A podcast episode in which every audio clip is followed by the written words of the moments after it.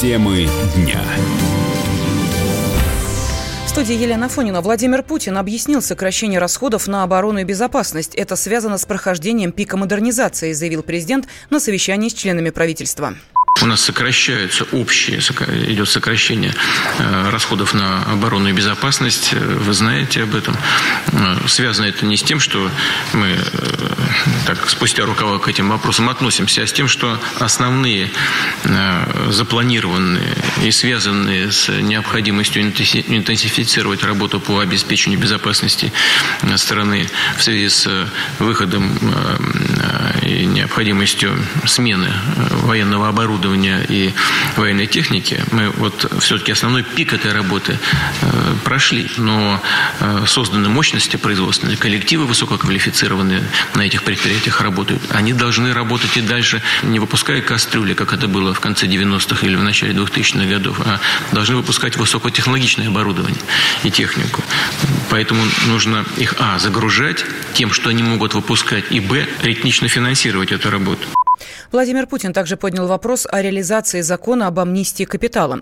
Глава государства потребовал от Кабинета министров внимательно следить за ситуацией с использованием данных из декларации по этому закону по поводу очередного этапа амнистии капитала. Закон об амнистии капитала установил абсолютный запрет на использование деклараций, поданных в ходе амнистии капитала в качестве основания для уголовного преследования. Тем не менее, такие факты имели место. Президиум Верховного Совета дал разъяснение по этому вопросу. Ну, нужно, чтобы правительство, Министерство экономического развития вместе с объединениями предпринимателей внимательно следили за тем, что происходит на практике ну, и соответствующим образом реагировали исходя из э, закона, который был принят и, как мы видим, в целом работает неплохо в интересах государства. Президент не оставил без внимания ситуацию с космодромом «Восточный». Несмотря на десятки уголовных дел, порядка там до сих пор нет, подчеркнул глава государства. Сто раз сказано было, работайте прозрачно, деньги большие выделяются, проект практически тоже носит общенациональный характер. Нет, воруют сотнями миллионов, сотнями миллионов. Уже несколько десятков уголовных дел возбуждено. В тюрьме люди сидят.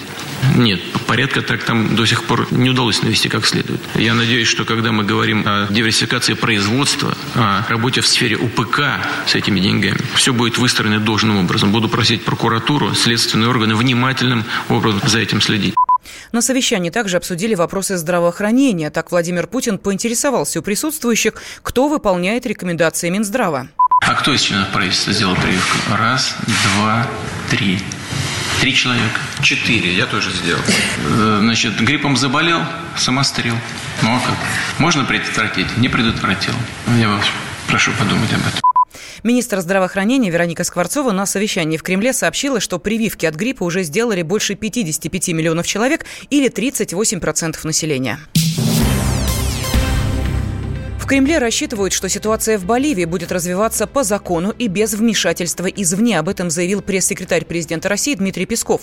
Он также добавил, что никто из руководства этой страны не запрашивал политическое убежище. Тем временем Москва готова к диалогу с законными властями Боливии. Об этом заявил председатель Комитета Совета Федерации по международным делам. По словам Константина Косачева, подав отставку, президент Эво Моралес пошел по демократическому пути, но оппозиция может действовать вне рамок закона, отметил сенатор. Ранее президент Боливии Эво Моралес заявил, что его пытаются арестовать. В своем твиттере он сообщил о группе, которая напала на его дом.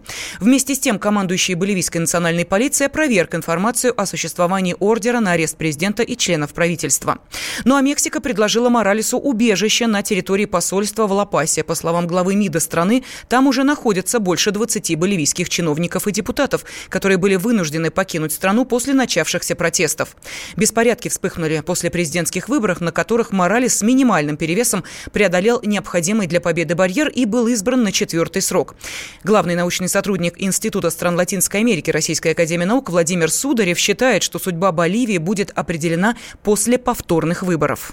Страна, в принципе, расколота пополам. В принципе, Эво Моралес не имел права, э, так сказать, участвовать в этих выборах, потому что проведен референдум два года назад – который он сам инициировал, а, вопрос был поставлен о том, может ли переизбираться бесконечно президент. Большинство боливийцев ответило нет. Тем не менее, на выборы он пошел. Сейчас общество расколото пополам. Видимо, э, так сказать, будет определенная пауза в течение двух недель и будут проведены повторные выборы. Об этом, так сказать, призвал и Эво Моралес, прислал и международное сообщество, и про, в том числе и вооруженные силы Боливии. Вот будем ждать результата. Если же говорить не о политике, а об экономике, то Россия ничего не потеряет от смены власти в Боливии. Директор Центра экономических исследований Института Латинской Америки Людмила Симонова напомнила, что торговые связи между нашими странами минимальны.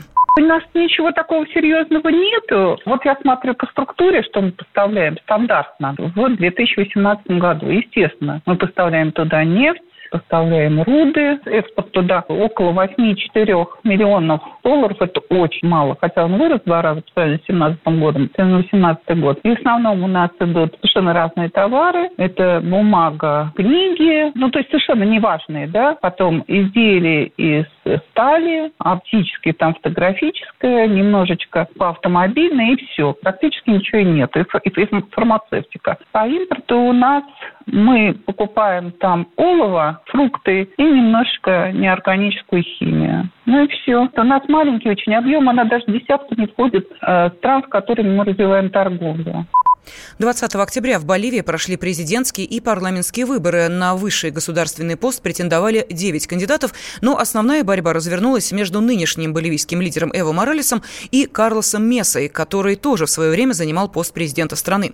Согласно итогам обработки 100% бюллетеней, победу на выборах одержал Моралес, получивший 47% голосов, в то время как Меса набрал 36,5%. Американские СМИ назвали худший кошмар для Китая и России. По мнению журналистов издания National Interest, кошмар наступит, если США начнет продавать союзникам атомные подводные лодки класса Вирджиния. В статье отмечается, что поставки Австралии нескольких американских субмарин позволят штатам усилить свою военную мощь в Азиатско-Тихоокеанском регионе. Это, в свою очередь, поможет расширить противодействие Китаю.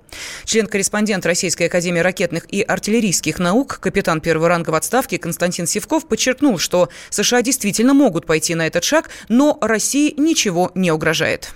С точки зрения продаж таких атомных подводных лодок, это, вообще-то говоря, впервые в истории делается. Никто никогда, ни одна страна, сидящая атомные подводные лодки за рубеж никогда не продавала. Если они будут реально это делать, то это обусловлено только, во-первых, свидетельствует о том, о глубочайшем кризисе американской военной промышленности и американского общества, которым нужно в срочном порядке обеспечить наращивание, восстановление своей индустрии, вернуть капитал. С одной стороны, а с другой стороны, увеличивать военные расходы уже больше не представляется возможным. Поэтому они вот таким образом пытаются разложить часть военных расходов своих на своих союзников. Для России это никакой не кошмар. Дело заключается в том, что вот то, что они продавать собираются в Австралию, то, скорее всего, Австралия участие в боевых действиях против России принимать не будет, потому что флот э, Австралии совершенно несопоставим. Для того, чтобы это представляло кошмар для России, они должны насытить такими атомными подводными лодками, ну, не знаю, всю Европу и Азию, своих союзников. Так, чтобы этих подводных лодок было ну, штук 100. Тогда, да, будет для нас кошмар. Но это очень отдаленная перспектива и вряд ли осуществимая в силу просто возможности американского военно-промышленного комплекса. Сивков добавил, что в случае продажи своего вооружения Соединенные Штаты Америки навредят сами себе. Всем привет, я Максим Коряка. Радио «Комсомольская правда» проводит всероссийский конкурс предпринимателей «Свое дело». Все началось с моей программы, где я рассказываю о том, как создать и сделать прибыльным свой бизнес. Постепенно радиопередача выросла в масштабный проект для уверенных и амбициозных людей. Расскажи о себе на сайте своедело.кп.ру, стань участником конкурса и получи возможность выиграть главный приз – рекламную кампанию на 1 миллион рублей. Твой бизнес, твой успех, твоя премия, свое дело.